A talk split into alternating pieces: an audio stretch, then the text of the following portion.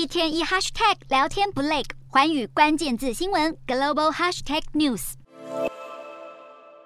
英国女王八日驾崩后，部分大英国协国家又开始掀起脱离英国君主制的讨论。其中，加勒比海小国安蒂卡及巴布达的动作最快，已经宣布要在三年内举办公投，让人民决定是否改制为共和国。牙买加也宣告不久后就会摆脱王室统治。纽西兰总理十二日则首次在女王去世后，针对这个问题发表看法，表示纽西兰终究会走向共和制。澳洲总理艾班尼斯长久以来也支持改制共和，不过他十二日表示，现阶段是对女王表达深切敬意的时刻，因此不会在第一个任期内举办公投。但是，澳洲要改变政体的想法，似乎已经是许多民众的共识。由于女王在位期间声望非常高，受到许多民众的爱戴，分析认为刚继任的查尔斯三世很难展现与女王相同的亲和力和凝聚力。大英国协未来的发展备受考验。民调显示，现阶段三十岁以下的英国人大部分都支持取消君主制。认为君主制和时代脱节，而随着改制的声浪再起，也很可能加剧英国内部的分裂危机。当前苏格兰的执政党就表示，希望再办一次独立公投。虽然查尔斯三世也钟爱苏格兰，但少了女王的威望，让苏格兰更有机会脱离英国。